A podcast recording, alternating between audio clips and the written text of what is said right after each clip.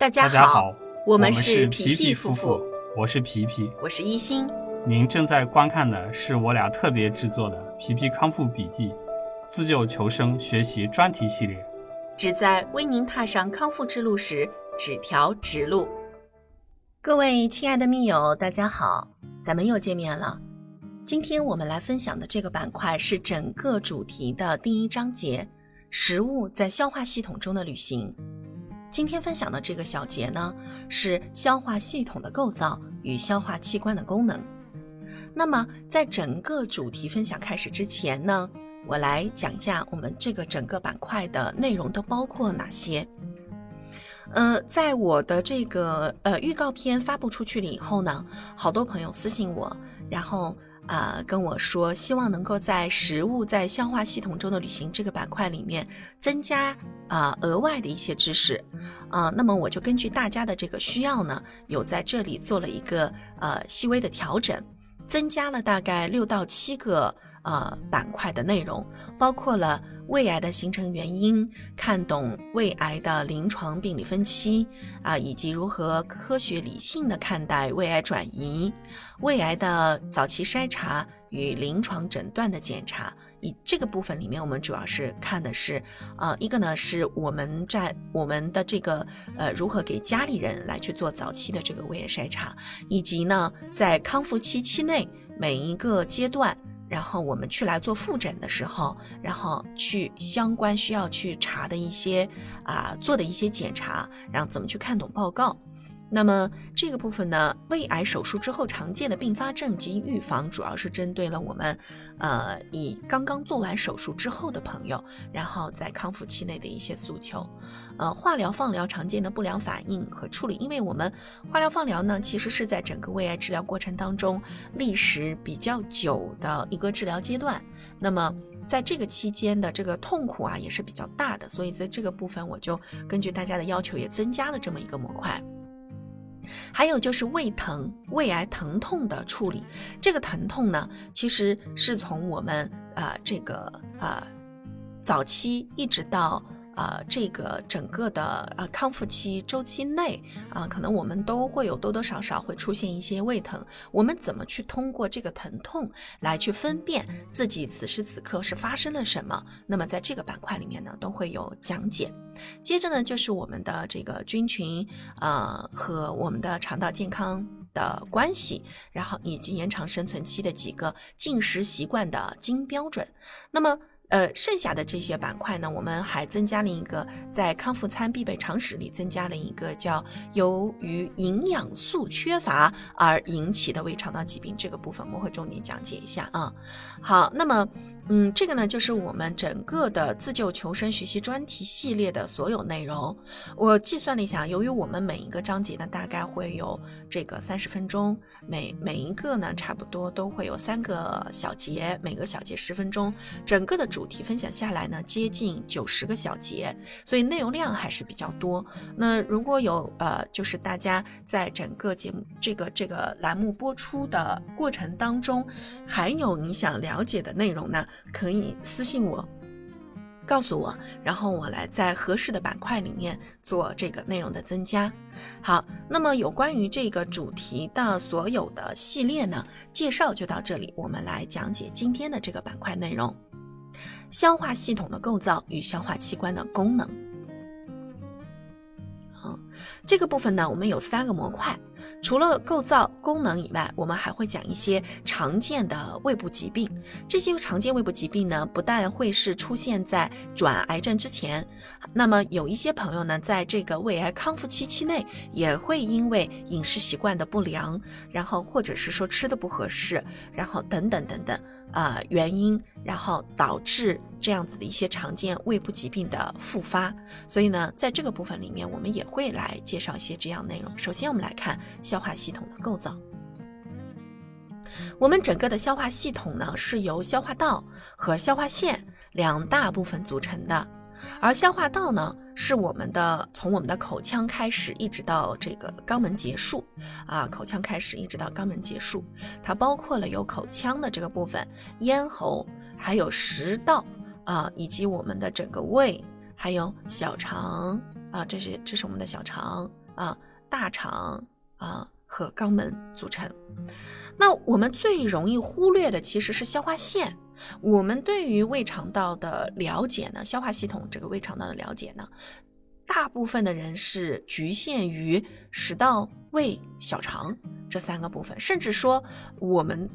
在更多一部分的这个密友的观念里面呢，跟消化道直接相关的只有胃，只有胃、胃和小肠。那这个认识呢，其实是非常。狭隘的，就是它不全面。对，那对于我们人来讲呢，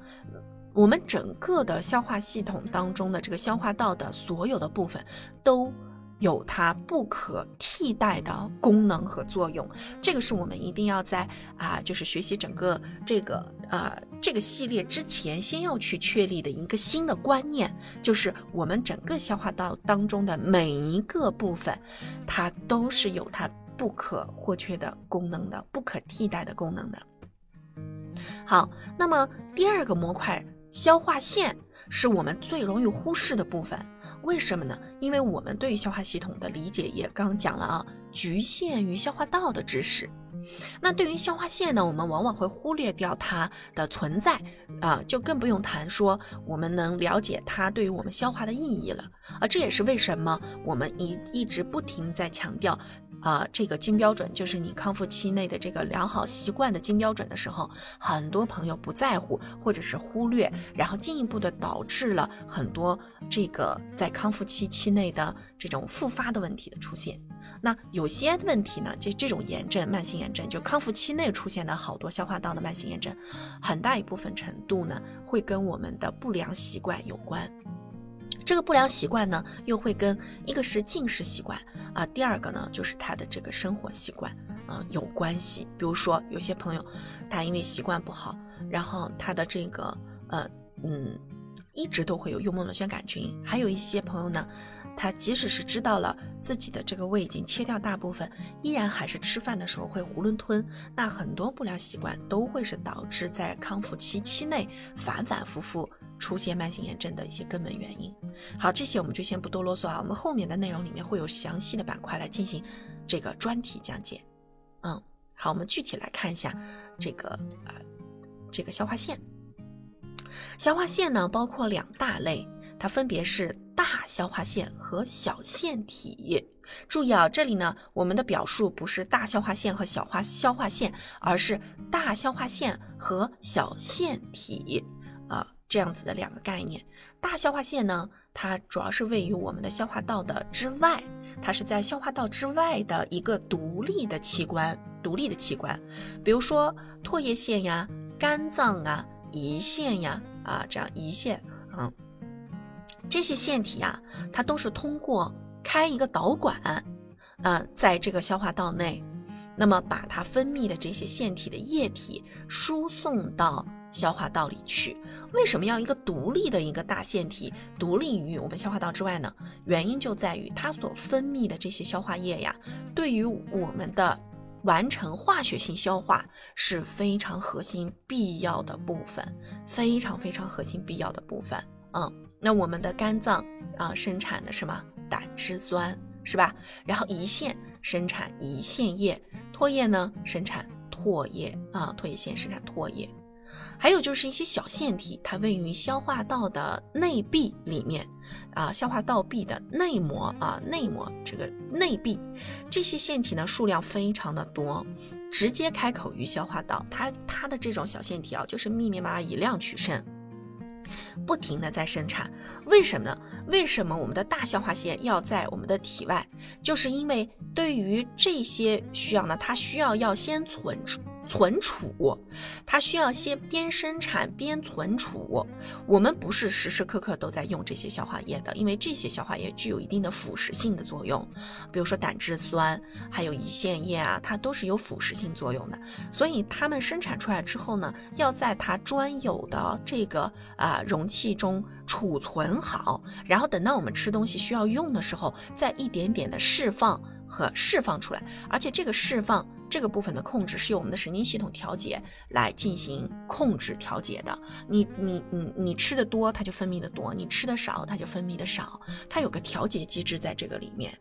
但是呢，像这些小腺体，它的是什么样呢？它就是你边用边分泌，边用边分泌，所以它不可能存储，它是一个现成的，一边生产一边一一边用的这样子的腺体，所以它要以量取胜，密密麻麻的分布于哪里呢？我们的消化道里，比如说唇腺，是吧？我们我我们要唇腺，唇腺就我们的嘴唇下方呢，只有腺体来保持我们的嘴唇的湿润啊。然后还有舌腺，我们的舌头下方，你一舔，这个舌腺下面就会开始分泌啊，保也是保持我们口腔当中的清洁啊，这个湿润和杀菌这样子的一些实时的功能作用，它存不了，它必须得边边边生产边用啊，食管腺啊，这个也是你来了我生产，你不来我不生产啊，这样子。那么胃腺、肠腺这些都是这样子的，比如说我们的胃腺里面的这个胃酸啊，胃酸分泌。那胃酸我们的主要是什么呢？盐酸，对吧？所以它其实也是这样一个逻辑，就是边用边生产，它不能够在胃里面待久的。然后，那它这种呢，就是小腺体啊，它就是这种用这种过程。那像我们的罗慢性炎症啊，会引起来啊，就是我们有这个胃酸过多引起的胃炎，对吧？然后它其实就是生产的太多了，这个小腺体分泌啊太多了，需要去给它。通过吃一些药物啊，来抑制它的分泌啊，或者我们调节我们进食食物的一些习惯呀，来去调节啊它的这个胃腺胃酸的一些分泌。那还有就是我们的这个肠腺也是边用边分泌。好，那么呃我们的这个消化系统的构造的这个部分啊，单元模块我们就讲到这里了啊。下一接下来呢，我们来给大家讲一讲下一个板块的内容啊，就是我们的这个呃消化系统。里面的这些器官的啊一些功能，吃对餐，养好胃。皮皮夫妇祝大家跑赢五年生存期，跑赢一辈子。